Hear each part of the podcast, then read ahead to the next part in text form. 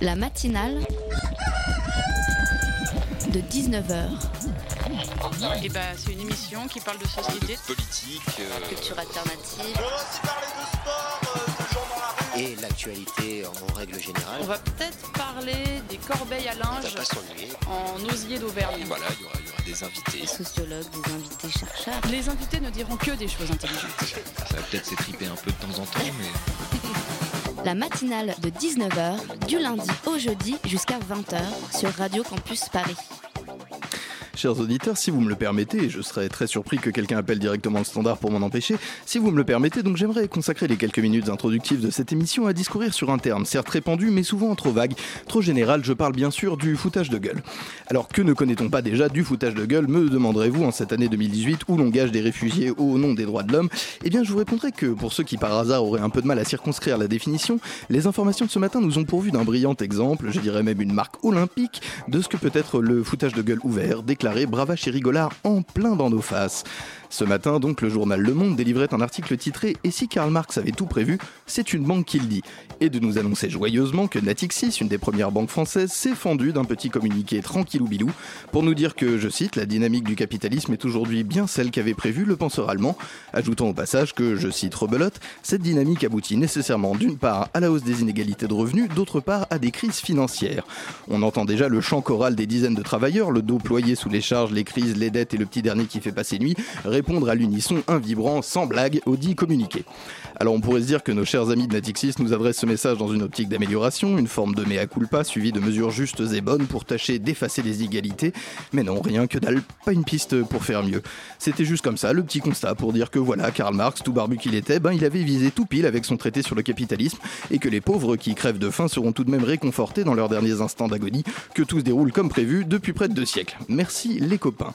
Je me permettrai d'ajouter comme ça, pour saupoudrer la conversation, que le groupe Natixis a prévu pour les deux années à venir de reverser entre 3 et 4 milliards d'euros minimum à ses actionnaires, comme le PDG l'annonçait heureux comme un bobin en novembre dernier. Ce qui, parvenu à la fin de mon édito, entraîne cette conclusion inévitable, un Marx et ça repart. Vous êtes sur le 93.9 FM. La matinale de 19h, le magazine de Radio Campus Paris. Au programme de cette matinale de 19h, étudiants étrangers, ni sélection ni expulsion. C'est un appel lancé par le réseau Université sans frontières qui unit sous la même bannière les trois corps que constitue l'université, ses professeurs, ses étudiants et son personnel administratif et technique. Nous discuterons éducation et politique d'accueil par téléphone dans quelques instants avec Ouria Benamara, étudiante sans titre de séjour, comme on se l'imagine, alliée de l'organisation. En deuxième partie d'émission, un festival et un combat, celui de la visibilité des personnes souffrant de troubles psychiques avec une question. Que se passe-t-il lorsque ces hommes et ces femmes créent, lorsqu'ils inventent, lorsqu'ils s'expriment À découvrir avec le festival du film d'hiver d'hiver, avec une apostrophe, de Neuilly-sur-Marne, pour lequel nous recevrons Cécile Offroy, sociologue, maîtresse de conférences associée à l'Université Paris 13, et Catherine Vallon, metteuse en scène et réalisatrice pour son film Un petit peuple, tourné avec des patients d'une clinique psy- psychiatrique. Pardon. Sans oublier, il sera le gros sel sur le tapis de neige qu'est cette émission, Philippe Fischer pour sa chronique de 19h34. Vous écoutez la matinale de 19h, toute voile dehors sur le 93.9 FM. Je demande deux choses. La première, bien évidemment, que nous interpellions euh, le préfet ici présent en faveur euh, de la régularisation immédiate des étudiants sans titre de séjour, mais également la reprise des dépôts de dossiers de régularisation euh, au long cours. Je vous remercie. Euh, je suis un étudiant euh, au master de sciences d'éducation à Paris 8, un étudiant sans papier. Je suis étudiante à Paris 8 en licence L3 AES. C'est ma première année d'études et ma deuxième année en France. Et depuis mon arrivée, je suis sans papier, étudiante sans papier. Je suis étudiant euh, Master 1, études juifs et hébraïques à Paris 8. Euh, je suis étudiant euh, sans papier depuis euh, maintenant deux ans. Merci Madame la maire, simplement pour euh, m'inscrire en faux par rapport aux propos de Madame Simonet, euh, pour d'abord indiquer que jamais nous avons refusé d'examiner le moindre dossier, notamment lorsqu'il s'agit d'étudiants. Euh, simplement, l'examen se fait au cas par cas, donc il n'y a pas de principe de régularisation euh, groupée comme le réclame, euh, sauf erreur de ma part, RUSF, et que par ailleurs, l'examen de chacune, de, de chacune des situations veille à ce qu'il n'y ait pas de détournement de procédure, comme malheureusement, comme malheureusement nous sommes amenés à le constater pour un certain nombre d'entre eux. Vous venez d'entendre trois extraits. Daniel Simonet, élu France Insoumise qui siège au Conseil de Paris, suivi des témoignages, d'étudiants sans titre de séjour et de la réponse à la dite élu du représentant de la préfecture de Paris. L'appel est simple, précis. Étudiants étrangers, ni sélection, ni expulsion. Il émane du réseau Université sans frontières qui regroupe, il faut le noter, l'ensemble des professeurs, du personnel administratif et technique et bien sûr des étudiants des universités. Au micro de la matinale ce soir par téléphone, Ouria Benamara. Elle est étudiante sans titre de séjour. L'appel euh, concerne, la, concerne donc directement à mes côtés, je la salue également, Flore Catala, journaliste de la rédaction de Radio Campus Paris. Bonsoir, Ouria Benamara. Vous avez été directement vous-même confronté à une administration réticente lors de votre inscription en université? Oui, bonsoir monsieur. En fait, euh, quand j'ai été inscrite, il n'y a pas de souci, mais par contre, euh, au moment où on veut en fait de demander un titre de séjour pour pouvoir en fait continuer nos études sereinement, mais à ce moment-là, on a ce frein en fait, on n'a pas le droit de déposer de titre de séjour, ce qui veut dire qu'on n'a pas le droit de trouver un stage et on ne pourra pas en fait valider certains diplômes parce qu'il y a certains diplômes qui sont le stage est obligatoire en fait. Donc du coup à ce moment-là on est vraiment freiné par cette procédure. Du coup il y a des étudiants qui n'arrivent même pas à, en fait à valider leur diplôme et voilà donc sur ce c'est vraiment une difficulté majeure euh, que les étudiants sans papier rencontrent en fait euh, en ce moment. Donc déjà d'entrée de jeu, vous nous dites que euh, finalement euh, le cercle de recherche se réduit euh, parce que sans titre, de, sans titre de séjour, on ne peut pas obtenir de stage dans une entreprise. Donc ça détourne tous les étudiants de la voie professionnelle déjà. Ah bah oui, ça c'est sûr, hein, non, parce que en fait, non pas qu'on ne peut pas trouver de stage, mais par contre on ne peut pas trouver de travail en, parallèle aussi. Donc du coup, c'est des difficultés au quotidien, c'est un détournement en fait, comme vous dites ça. Donc du coup, c'est vraiment difficile quoi. À ce sujet-là, euh, parlez-nous un petit peu de cette, euh, alors de cet euh, embroglio administratif que peut être l'inscription en université. la préfecture, elle exige certaines choses pour faire une demande d'inscription en université. lesquelles sont J'ai pas compris en fait votre question à 100%. La, préfecture, des fois en fait, la situation d'étudiants sans papier, on peut trouver deux cas. Vous voyez, donc du coup, il y a des étudiants qui n'arrivent pas à valider par exemple un master, euh, un semestre ou une unité d'enseignement, mais par, par la suite, euh, ils ont ce frein en fait de ne pas valider l'année parce qu'ils n'ont pas trouvé de stage par exemple et tout. Donc à ce moment-là, la préfecture, ils ne renouvellent pas leur titre de séjour, soi-disant c'est un étudiant qui n'est pas sérieux, soi-disant qu'il n'est pas sérieux, donc du coup ils ne peuvent pas en fait renouveler leur titre de séjour. Mais euh, voilà, je ne sais pas si j'ai répondu à votre question. Oui, bien sûr. justement, euh, je voulais en parler de ce, de ce pas sérieux euh, qu'on oppose aux étudiants sans titre de séjour. C'est un des problèmes les plus fréquents du refus d'entrée à l'université. C'est motivé par donc ce caractère, je cite, non réel et sérieux. Ça veut dire quoi non réel et sérieux? Ben, non réel et sérieux parce qu'en fait, quand on s'inscrit à l'université, après par la suite, la préfecture n'est pas derrière nous. Euh, là, en, ce moment, c'est pas du sérieux, vous voyez ce que je veux dire. Mais euh, voilà, après, euh, je ne sais pas qu'est-ce que je, hmm. peux vous dire sur ce sujet-là. Donc, du coup, voilà. Et du coup, aujourd'hui, dans le cadre légal imposé par les pouvoirs publics, qu'est-ce qu'une université peut ou ne peut pas faire Et qu'est-ce qu'elle fait pour les étudiants étrangers? Est-ce qu'ils vous aident un peu ces services? Euh, non, en fait, les universités, il n'y a pas de souci. On n'a pas de problème avec l'université. On a un problème avec la préfecture parce que l'université, euh, elle ne fait pas de sélection. Il n'y a pas de souci. Elle, inscrit les étudiants. Il n'y a pas de problème. Mais notre problème, en fait, est avec la préfecture. Parce que la préfecture, elle ne nous délivre pas de titre de séjour. Elle ne délivre rien du tout malgré qu'on est sérieux, par exemple, on est là, on est des étudiants sérieux, on assiste aux examens, on assiste aux cours et tout. Mais par contre, euh, non, de ce côté-là, l'université, il n'y a pas de problème parce qu'elle, elle nous inscrit, on est là, on est régulier.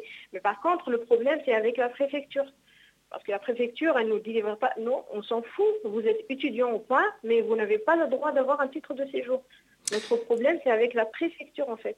Alors, parlez-nous un petit peu de ce collectif, donc euh, RUSF, Réseau Université sans, Frontières. Vous l'avez rejoint ce collectif, vous vous combattez à leur côté aujourd'hui. Qu'est-ce que c'est exactement? Oui, je fais partie de RUSF Paris 1.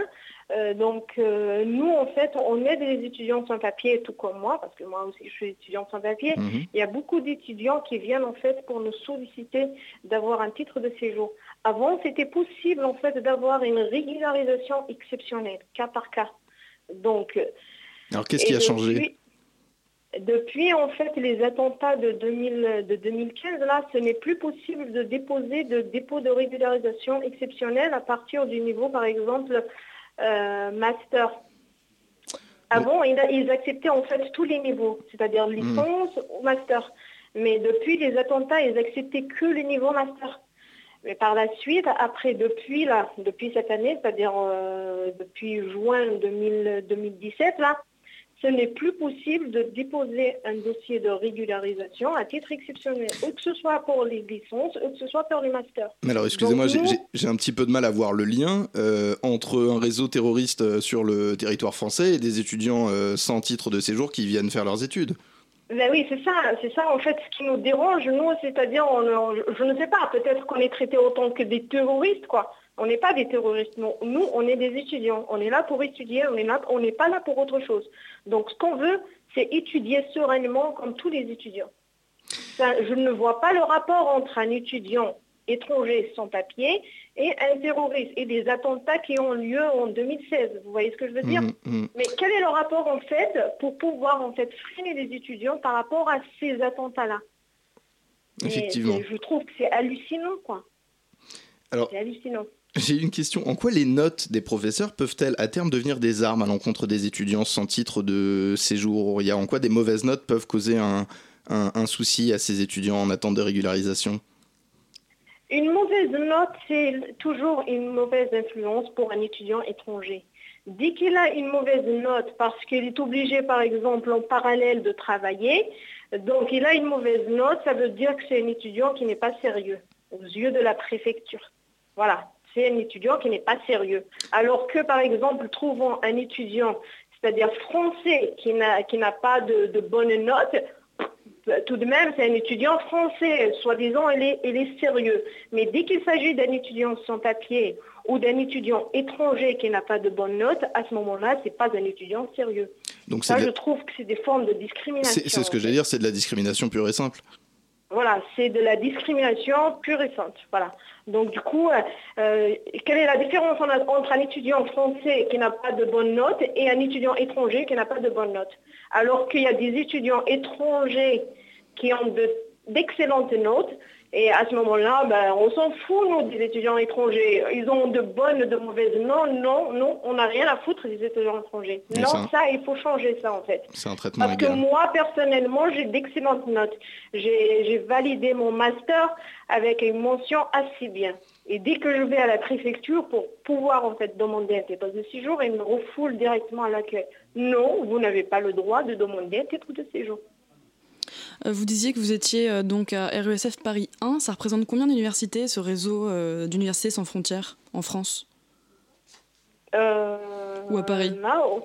euh, C'est à Paris 1 en fait, mais par contre, il y a tous les étudiants de l'Île-de-France qui viennent me solliciter en fait dans leur démarche. Est-ce que c'est une asso qui existe dans toutes les universités ou, ou seulement quelques-unes?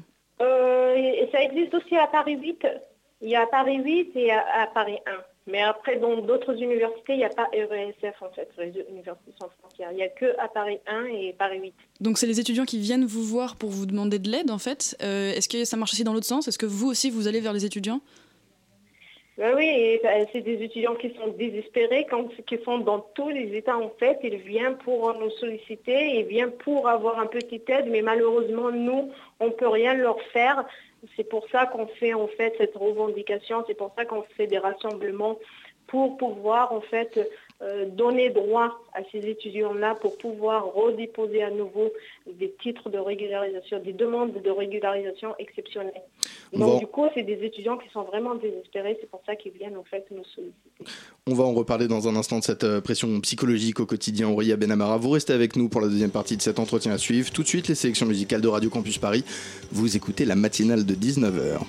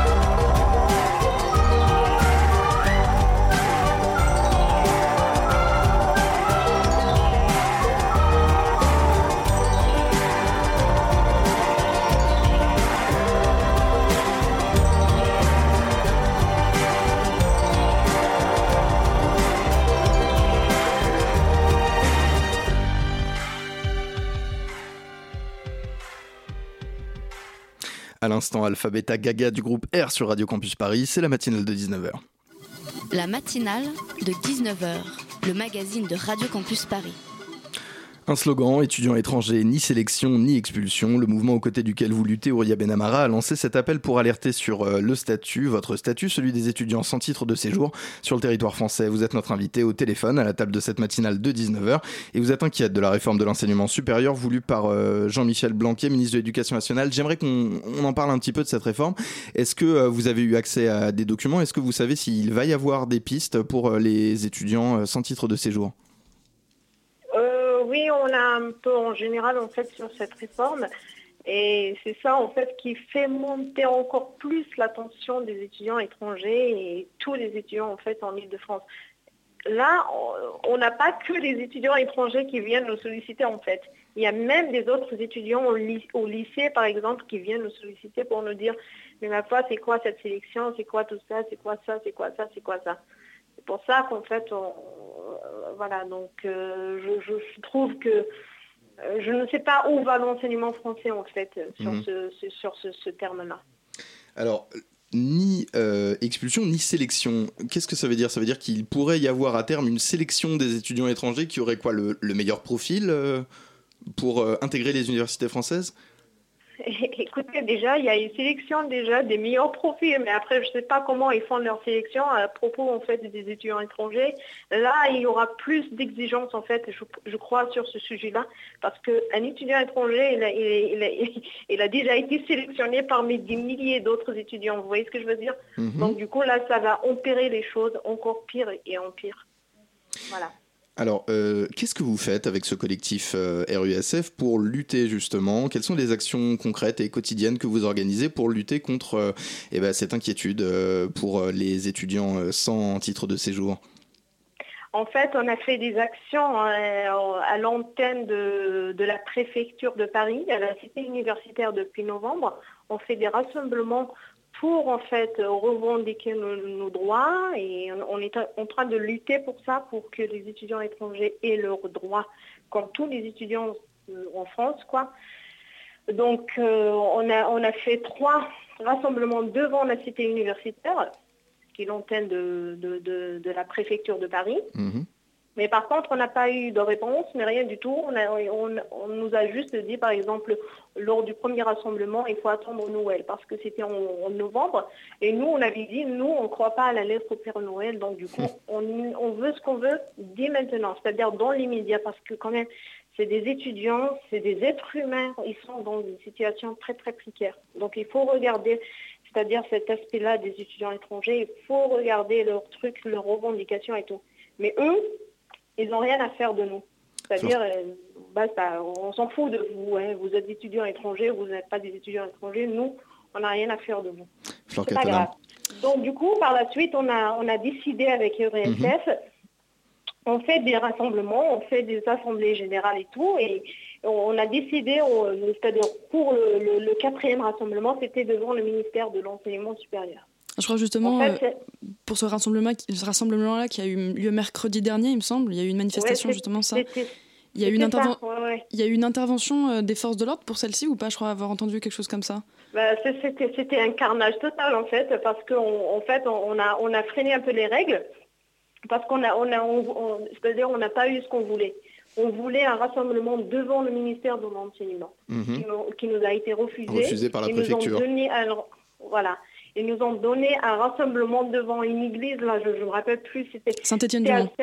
Sainte-Geneviève, là, devant le Panthéon à Paris. Saint-Étienne-du-Mont, Voilà. Donc du coup, nous, à partir de 10h30, parce que c'est un rassemblement à partir de 10h, donc à 10h30, on a décidé de faire en fait une manifestation, c'est-à-dire d'aller jusqu'à la, euh, jusqu'à la place de, de la placette de Paris 1 là. Mhm. Donc du coup, euh, on a été encerclé par les policiers devant et derrière, dans la rue Jusas à Paris. Cujas à Paris, la rue Cujas à Paris.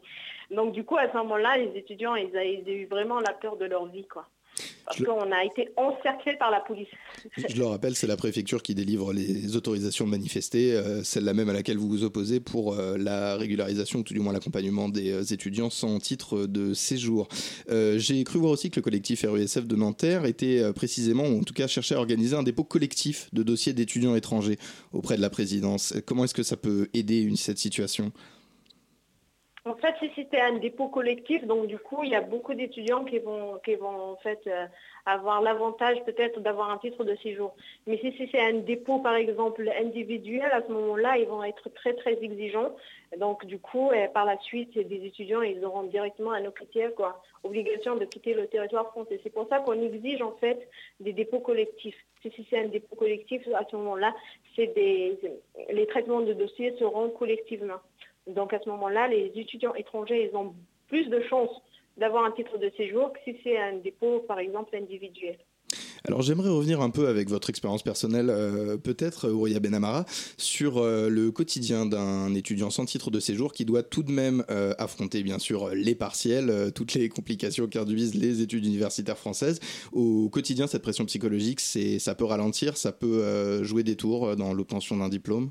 Comment on le vit? Oui, bah oui, c'est sûr que ça peut jouer négativement parce que euh, on a ce ressenti en fait d'être marginalisé par la société. On se dit au fond de nous que voilà, on ressemble pas aux autres, donc du coup on se met dans le coin déjà le fait qu'on n'arrive pas à trouver du travail, on n'arrive pas à trouver de stage, on n'arrive mhm. pas, par exemple, on n'est pas dans cette possibilité, par exemple, d'aller rendre visite à nos, à nos, familles. À ce moment-là, on, a, on, a, un truc psychologique qui, qui, freine en fait nos études. Mais voilà, il y, il y a des étudiants qui sont plus ou moins forts c'est-à-dire, euh, ils, ils, peuvent surmonter cet obstacle, mais il y a des étudiants qui sont vraiment très très faibles, qui mhm. sont très fragiles, mais c'est sûr que ça freine en fait leur cursus universitaire en fait. Euh, ils seront, euh, voilà, et moi, personnellement, il y a ma famille qui me manque, qui me manque terriblement. Là, mhm. là j'ai une seule envie, c'est de prendre c'est de prendre l'avion et d'aller leur rendre, leur rendre visite. Mais je ne peux pas. Je ne peux pas y aller parce que j'ai mon projet d'études si j'y vais, je n'aurai pas la possibilité de revenir en fait par la suite. Vous avez constaté autour de vous, via l'association, euh, peut-être, enfin, le collectif Réseau Université sans frontières, des abandons, des étudiants qui abandonnent euh, le cursus scolaire et qui décident simplement, parce que c'est trop difficile, parce que la pression psychologique est trop forte de la part de la préfecture, de rentrer chez eux? Moi, j'ai une amie en fait qui a abandonné parce qu'elle ne pouvait pas continuer. Voilà, elle ne pouvait pas continuer parce qu'elle n'est elle est pas bien dans sa peau, elle n'était pas bien. D'ailleurs, après, par la suite, elle a fini par euh, par rendre visite à des psychologues et tout parce qu'elle n'était pas bien. Donc du coup, euh, il faut prendre exemple de, mon ami là. Donc il y aura certainement des centaines et des centaines d'étudiants qui sont dans ce cas-là. Elle n'est pas la seule. Vous avez des chiffres? Peut-être qu'il y a des études qui ont été menées sur le, sur le sujet euh, euh avec on le RUSF chiffres. non, non, on n'a pas des chiffres exacts en fait. Euh, on voulait faire ça, mais il est en cours en fait pour faire en fait un sondage des étudiants sans papier, un mhm. sondage de là, on est, c'est une action qui est en cours au cours de, de, RESFK. D'accord. Alors, vous défendez donc avec ce réseau universitaire sans frontières euh, quelque chose. Euh, vous vous défendez avec quelque chose que, qui s'appelle les parrainages solidaires. Est-ce que vous pouvez nous en dire un petit peu plus? Les parrainages solidaires, donc du coup, il faut, il faut, il faut ben, on essaie de, de, en fait les étudiants qui sont sans papier et tout. Ben, on essaie de, les aider au maximum, euh, dont je fais partie moi, mais je, fais le plus possible pour aider les autres qui sont, qui sont dans des situations encore plus précaires que moi, par exemple. Donc euh, ben, c'est ça, en fait, on fait des actions pour, euh, aider le maximum de gens possible, pour pour soulager le plus possible de gens. Et voilà, donc euh, on fait ce qu'on peut avec le peu de moyens qu'on a. Et voilà, j'espère que euh, j'espère qu'ils auront tout ce qu'ils veulent. Voilà. Et du coup, c'est des aides à quel niveau? Seulement au niveau des inscriptions et des régularisations ou ça va plus loin? Est-ce qu'il y a des aides aux bourses, au logement par exemple? On fait des aides aux bourses, on fait avec ce qu'on peut, avec les moyens qu'on peut, on fait même des télétons au sein de, de l'association par exemple parce qu'il y a des étudiants qui sont vraiment très dans des situations très très très très difficiles. Donc du coup, s'ils ont par exemple un avis favorable, on leur paye leur inscription et euh, des fois on, donne en fait on donne de l'argent, on paye le loyer pour des étudiants qui sont vraiment mhm.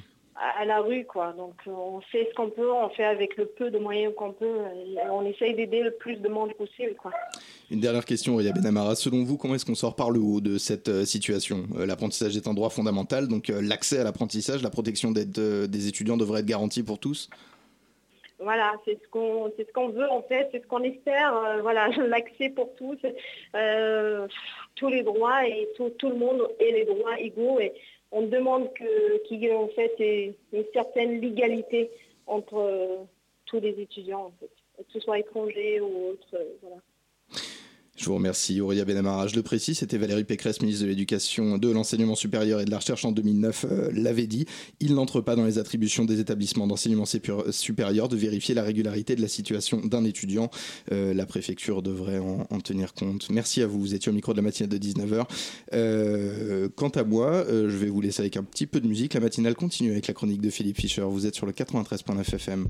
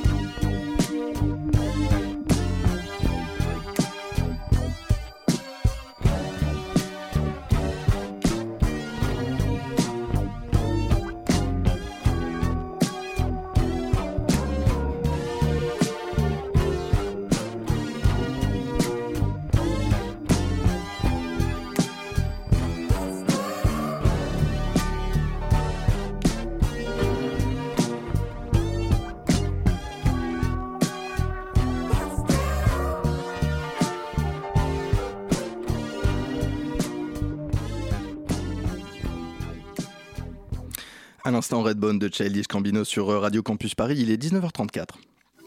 La matinale de 19h, le magazine de Radio Campus Paris. Philippe Fischer, bonsoir. Vous nous parlez ce soir d'une épidémie qui menace l'industrie de la musique. Euh, je suis inquiet, est-ce qu'Aznavour se met à l'autotune? Ah, Homme et moi, version Jules, ce serait classe. Merveilleux. Non, c'est pire que ça. L'épidémie dont je vous parle ce soir vient de Suède et porte le joyeux nom Epidemic Sound.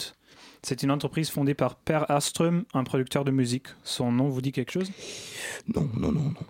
Et pourtant, c'est lui qui est derrière des tubes comme Have You Ever Been in Love de Céline Dion oh. ou Un garçon de Laurie. Ma préférée. Il écrit aussi la plupart des chansons de la série Glee, ce, qui fait qu'il a dépassé Elvis en nombre de chansons en tête du classement Billboard. Un homme de l'ombre qui a donc énormément d'argent. Voilà. En 2009, Astrum crée Epidemic Sound, un service qui fournit de la musique pour des éditeurs. En gros, l'entreprise paye des musiciens et producteurs de musique pour des chansons qu'elle achète avec tous les droits c'est-à-dire sans obligation de payer des redevances ou royalties, comme on dit en anglais. Bel accent. Puis quand un éditeur ou un producteur de contenu audiovisuel cherche une musique avec une certaine ambiance, il va pouvoir piocher dans le catalogue d'Epidemic Sound. Bon alors on a donc une entreprise de musique libre de droit. Euh, quel est le problème? Eh bien, l'épidémie a fait éclat en 2016 quand le site Music Business Worldwide a, découvert que les playlists de Spotify étaient remplies de chansons d'artistes qui n'existent pas. Mhm. Prenons l'exemple de Solitude Hymns de Mayhem. Pas le groupe norvégien de black metal, bien sûr, mais un artiste qui n'a pas de présence ailleurs sur le web et dont existe seulement cette chanson dans le catalogue de Spotify. Solitude Hymns a été écouté 15 millions de fois depuis sa mise en ligne en 2016. Donc Mayhem et son Solitude Hymns est un groupe qui n'existe pas, une chanson produite par des artistes euh, non identifiés. Exactement. La présence de musique libre de droit sur Spotify nuit aux artistes, en plus de polluer les playlists de musique fonctionnelles de bruit de fond pour des productions audiovisuelles. C'est comme si on mettait des photos trouvées dans des banques d'images à la place de la Joconde. L'épidémie est une maladie aussi à cause du modèle de paiement de droits d'auteur de Spotify.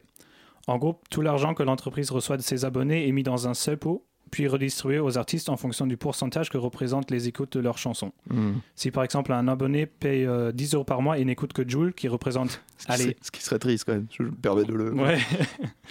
Euh, on va dire que Joule représente allez, 1% de ce qui, ce qui est écouté sur Spotify. Et du coup, seulement 1% de ces 10 euros seront redistribués à Joule. Le reste, c'est pour les 99% qui ne sont pas Joule. Mhm. Vous l'aurez compris, ceux qui en profitent sont ceux dont les chansons sont les plus écoutées Drake, Kendrick Lamar, Ed Sheeran, Ed Sheeran et ainsi de suite. Donc, si je comprends bien, si un artiste n'est pas dans le top 100, il risque de ne recevoir finalement que peu d'argent. C'est bien ça, et c'est là qu'Epidemic Sound fait son entrée glorieuse. Spotify paye une petite somme à Epidemic Sound et place des chansons trouvées dans ce catalogue dans leur playlist. Ces chansons sont écoutées des millions de fois et par conséquent le pourcentage de tous les autres morceaux diminue. Et comme les chansons les plus écoutées sont libres de droit, bim, Spotify garde l'argent qu'il devrait redistribuer aux artistes qui ont fait ces chansons-là. Bien évidemment, Spotify et Epidemic Sound nient un quelconque engagement mutuel. Mhm. of course. Et peut-être que c'est simplement un hasard que, et que les curateurs des playlists choisissent les chansons d'Epidemic Sound pour leur qualité artistique. Ou bien il y a vraiment un partenariat entre les deux et Spotify accepte, voire cherche l'uniformisation de la musique pour combler ses pertes financières. En tout cas, je réfléchis à résilier mon abonnement à Spotify.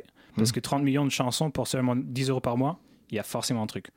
Si j'ai envie d'écouter de la musique, je n'ai qu'à acheter des CD, vinyles, cassettes et places de concert et attendre impatiemment le featuring de Jules avec Aznavour. Le fameux merci Philippe Fischer, vous représentez à vous seul le pacte adénoeur de Gaulle de cette radio. La matinale de 19h, le magazine de Radio Campus Paris.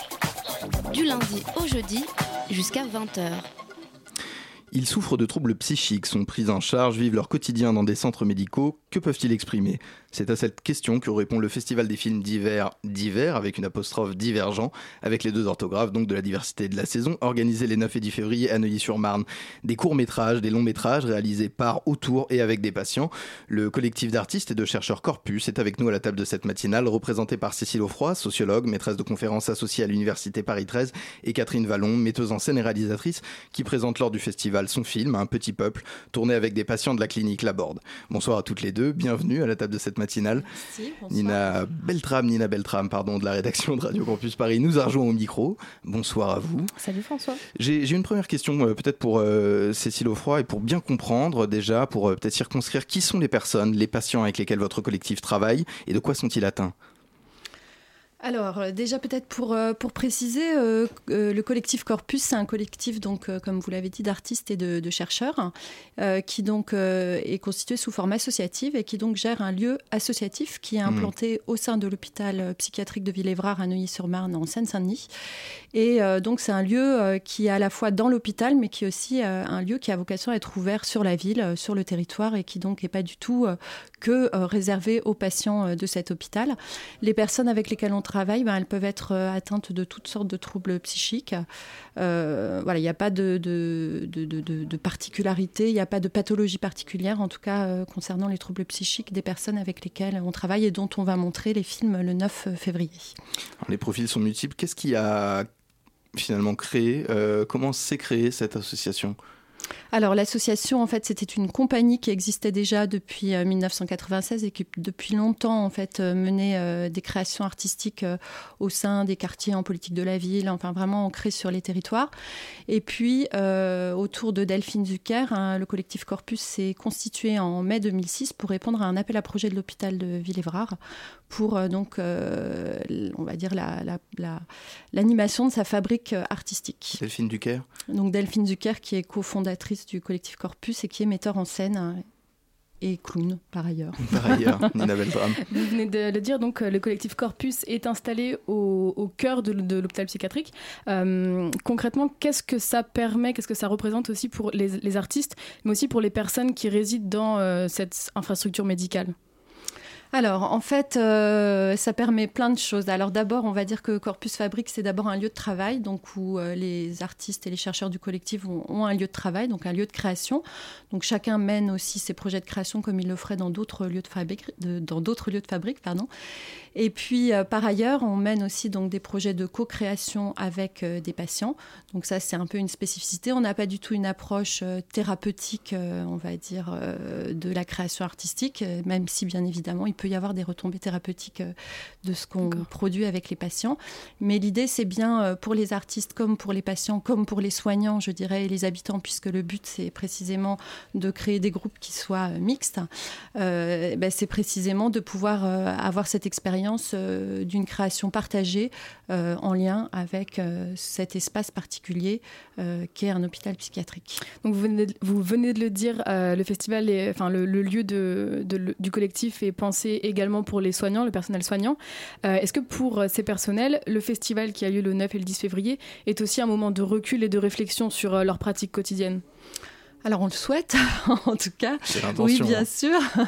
En tout cas, euh, comme vous avez sans doute pu le voir euh, dans la programmation, la journée du 9 février, elle euh, commence par deux séances qui sont consacrées aux films qui sont réalisés par et avec des patients au sein des différents ateliers vidéo qui existent au sein de l'hôpital de Villévrard. Ce qui veut dire que les patients et les soignants aussi y sont impliqués. Et puis on organise aussi des tables rondes qui ont pour objectif effectivement de prendre du recul et de mettre en débat un certain nombre de questions euh, que pose aujourd'hui la psychiatrie. Alors il y a justement ce film, Un petit peuple. Euh, Catherine Vallon, vous en êtes la, réalisatrice. Est-ce que vous pouvez nous parler de euh, peut-être de l'idée simplement qui a germé dans votre esprit de, travailler avec, avec ce personnel et avec ces patients atteints de troubles, de troubles psychiques? Ah, Ça serait une longue histoire. Mais, j'ai le temps, moi, j'ai tout mon temps. J'ai travaillé pendant huit ans à la clinique, bien connue, la clinique de la Bonne, la clinique mhm. psychiatrique. Euh, où j'ai fait, euh, où j'ai mené un atelier de théâtre pendant huit ans et, euh, où j'ai créé des spectacles avec les patients. et quand, j'ai quitté, quand il m'a fallu, enfin quand j'ai quitté la, clinique, c'était en, 2000, en 2015 j'ai eu le et Jean Houry était décédé, le, fondateur et le penseur de la psychothérapie institutionnelle, mhm. enfin un grand penseur de la psychothérapie institutionnelle. Avant de partir, je, je me suis dit il faut absolument, enfin c'était vital pour plein de raisons de, de, laisser une trace de cette aventure qui était pour moi extraordinaire. Euh, en lien évidemment avec euh, la psychiatrie qui se développe dans cet endroit, la clinique de la Bande, euh, qui n'a rien à voir avec l'hôpital où on est, l'hôpital euh, de Villévrard ou les mhm. autres hôpitaux. Euh, puisque c'est un endroit où il y a une, on va dire, pour dire simplement, une grande liberté. et, ce film est, la preuve même de cette liberté, puisque le, enfin, la manière dont, s'est passé le tournage et le film met en jeu justement cette, cette liberté. c'est pour, pour ouvrir cet espace qui est possible.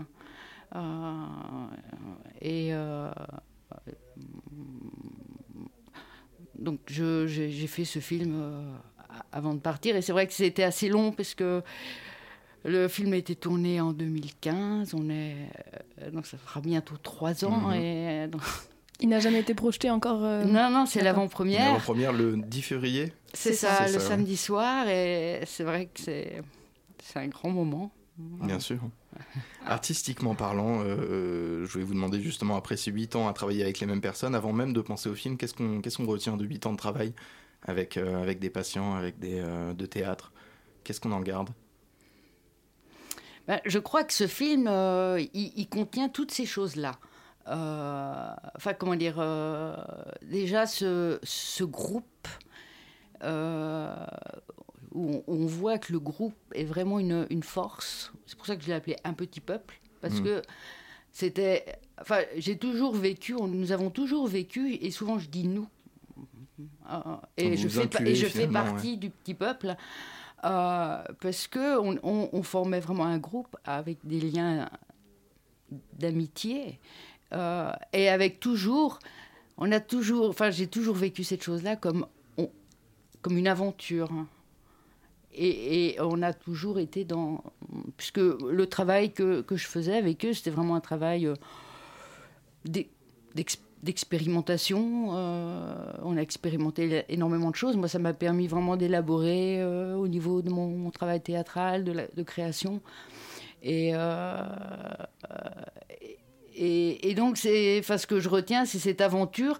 Et c'est ce qui est difficile à trouver, c'est ce pouvoir partir, sortir. Mhm. Mais même aujourd'hui, enfin dans la société, sortir. Et, je pense que ça parle, c'est une forme euh, d'écosophie. Euh, c'est-à-dire, c'est sortir, partir. Et, le film, c'est pour ça que je dis, c'est un petit peuple qui va là-bas. Mhm. Parce que le, quand, quand, je suis arrivée à la borde, je ne vais pas vous raconter le comment, mais euh, en tout cas, le premier spectacle qui a initié euh, ces huit ans euh, d'atelier, ces huit années, c'était un spectacle qui s'appelait Qui va là-bas hmm. Allez-y, je vous écoute toujours. Et, un petit signe à mon réalisateur. Et, donc, ce, Qui va là-bas a mhm. initié donc, cette aventure qui a, qui a duré huit ans, mais qui a été possible aussi dans ce contexte de, la clinique de la Borne, euh, où, où, tout est travaillé euh, euh, pour qu'il y ait des circulations entre les lieux, la liberté de circulation, où le collectif est une, pensée remise en question chaque jour sur comment, on fait, comment, on travaille, comment on crée des lieux parole. où les patients enfin, où il y a cette structure euh, organisée autour d'un club thérapeutique et qui permet une indépendance par rapport à l'établissement et à toutes ces lois qui viennent. Euh, euh, enfin, comment dire Donc, c'est vraiment tout un agencement fait pour pour qu'il y ait une liberté, une liberté de circulation, une liberté de parole, une liberté de projet. Et ce film, c'est aussi euh, la preuve même qu'un tel projet est, possible. C'est le 10 février. Restez avec nous, Parce que euh, Catherine Vallon. C'est pas un documentaire, hein, c'est une fiction. C'est une fiction. Le 10 février, vous restez avec nous, euh, Catherine Vallon, Cécile oui. Offroy. pour le moment, l'heure est aux sélections musicales de Radio Campus Paris. Vous écoutez la matinale de 19h avec Archive Again.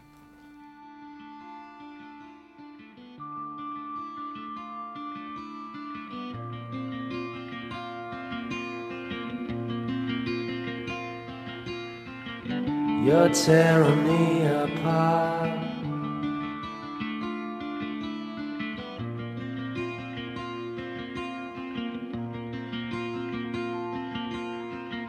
Crushing me inside.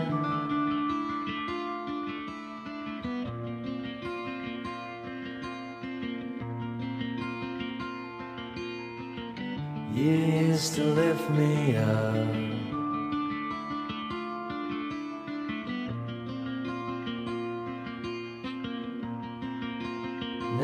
Get me down.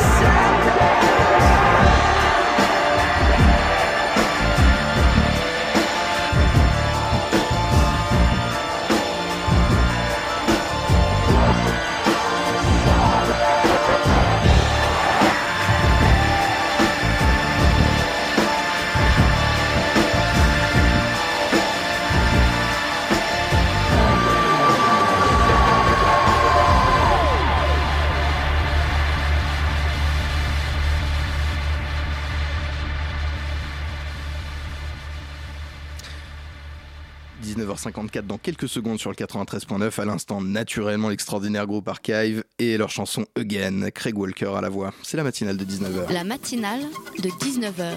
Le magazine de Radio Campus Paris.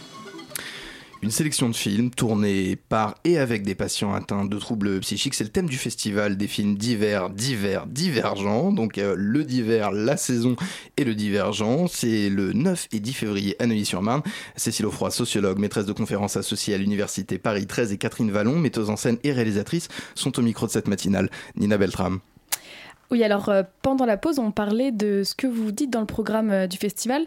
Euh, on peut lire le festival se situe au cœur des enjeux de reconnaissance et de mise en débat des droits culturels. Alors moi, j'avais jamais entendu l'expression droit culturel. Qu'est-ce que ça veut dire?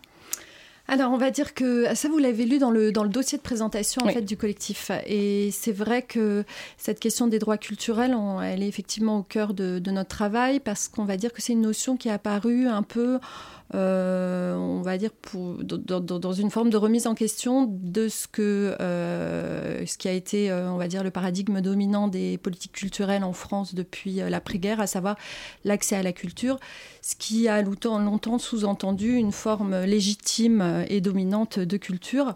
Donc l'idée des droits culturels, c'est l'idée que chaque être humain, quel qu'il soit, d'où qu'il vienne, et quels que soient les troubles dont il est éventuellement porteur, puisque là mhm. on est dans un milieu donc, qui s'intéresse à la santé mentale, et aussi porteur de culture, et aussi porteur d'expression artistique, et aussi porteur de créativité.